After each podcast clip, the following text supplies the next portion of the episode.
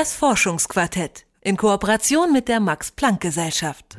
Wissenschaftler forschen am Meeresgrund, auf Berggipfeln und in Hightech-Laboren. So möchte man es sich gerne vorstellen und natürlich treffen diese Bilder auch hin und wieder zu. Aber je nach Disziplin verbringen viele Wissenschaftler vor allem viel Zeit am Schreibtisch lesend und schreibend. Denn seit der Antike ist es der Gedankenaustausch, der die Wissenschaft voranbringt, das geschriebene und gedruckte Wort. Eigentlich sollte die Wissensgesellschaft dabei enorm von digitalen Technologien profitieren, nur werden diese ausgerechnet in der Forschung bislang nicht genug genutzt. Warum das so ist und wie sich das ändern könnte, darüber berichtet Detektor FM Reporter Mike Sattler. Er hat mit Mitarbeitern der Max Planck Gesellschaft über den Wandel der wissenschaftlichen Publikationen gesprochen. Das Geschäft mit Wissen läuft heute besser denn je. So dürften es wenigstens die großen Verlage sehen, die den internationalen Markt für wissenschaftliche Zeitschriften unter sich aufgeteilt haben. Seit Jahren steigen die Preise, die die Verlage von den Bibliotheken für die Abonnements verlangen. Klar, denn wer nicht zahlt, ist vom Wissensaustausch quasi ausgeschlossen. Damit erpressen die Verlage die Institute. Kaum jemand glaubt noch ernsthaft an den Gegenwert der Preise. Zeitschriften sind teuer und die Gewinnmargen bei diesen Verlagen äh, übersteigen ja sogar die Erdölindustrie. Also die weltgrößten Verlage reporten auch jedes Jahr Kapitalrenditen von knapp 40 Prozent. Und da hängt das Geld, ganz klar. Ralf Schimmer von der Max Planck Digital Library ist verärgert, wenn er über den Zustand der wissenschaftlichen Kommunikation spricht. Zum einen natürlich wegen der Preise, aber vor allem, weil die Verlage für ihr Geld noch nicht einmal einen besonders tollen Job machen. Die Möglichkeiten der digitalen Entwicklung werden überhaupt nicht erschöpfend genutzt. Also uns erinnert so dieses jetzige System der wissenschaftlichen Kommunikation an das Erscheinungsbild der frühen Automobile, die zwar einen Selbstantrieb hatten, aber in ihrer Erscheinungsform doch sehr stark noch an die Kutschen des vorangegangenen Zeitalters erinnert haben. Und so ähnlich sehen wir das jetzt für die wissenschaftliche Zeitschrift oder das System der wissenschaftlichen Kommunikation. Sieht alles noch verdammt nach Postkutsche aus, hat aber schon einen viel schnelleren Antrieb eingebaut. Um den Antrieb zu nutzen, will Schimmer das Publikationssystem so schnell wie möglich auf Open Access umstellen. Open Access bezeichnet den freien Zugang zu wissenschaftlichen Publikationen.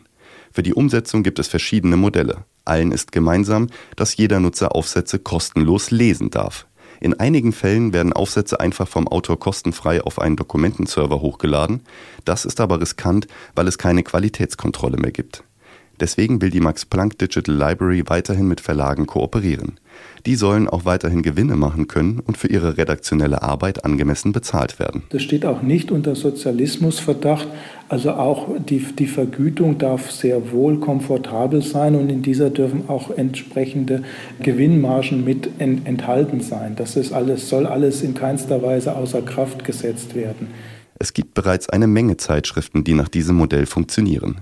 Die Kosten der Publikation trägt der Autor, in der Regel also die Institution, an der der Wissenschaftler arbeitet.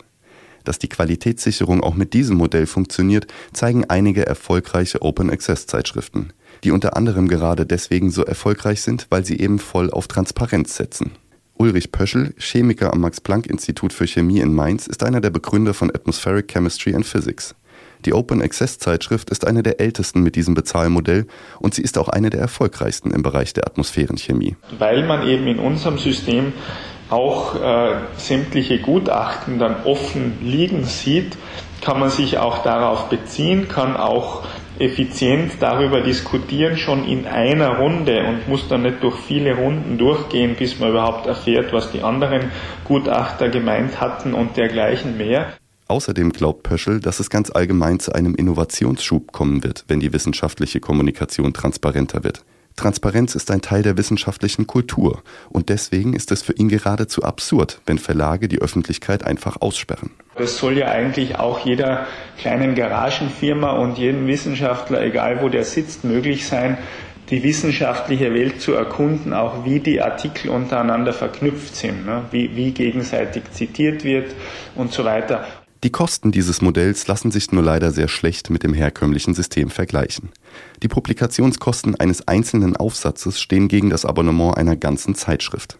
Wer einen Aufsatz bei einer Open Access Zeitschrift veröffentlicht, muss zudem erst einmal beides zahlen, seinen eigenen Aufsatz und zusätzlich für das Lesen der Aufsätze anderer Autoren. Deswegen will kaum jemand seine eigenen Arbeiten in Open Access Zeitschriften veröffentlichen. Open Access kann deswegen nur gemeinsam realisiert werden, glaubt Ralf Schimmer. Und damit so eine Umstellung herbeigeführt werden kann, muss, muss also eigentlich alle maßgeblichen Länder sich einig sein, dass sie diese, diesen Umschwung herbeiführen wollen. Oder zumindest die maßgeblichsten Wissenschaftsorganisationen in den Ländern. Bislang hängt es eben vor allem am Geld. Dabei wäre Open Access auf die Dauer viel billiger. Das glauben die meisten Wissenschaftler bloß nicht. Die Max Planck Digital Library hat deswegen eine Studie zur flächendeckenden Einführung von Open Access durchgeführt. Ihr Ergebnis, die Einführung ist möglich und sie ist möglich ohne Mehrkosten. Zurzeit kostet jeder publizierte Aufsatz die wissenschaftliche Gemeinschaft im Schnitt zwischen 4.000 und 5.000 Euro. Die durchschnittlichen Kosten eines Open Access Aufsatzes liegen dagegen nur bei etwa 1.200 Euro. Die internationale Forschergemeinschaft könnte so jährlich vielleicht zwei Drittel der 7,6 Milliarden Euro sparen, die die großen Verlage zurzeit mit ihren Zeitschriften umsetzen.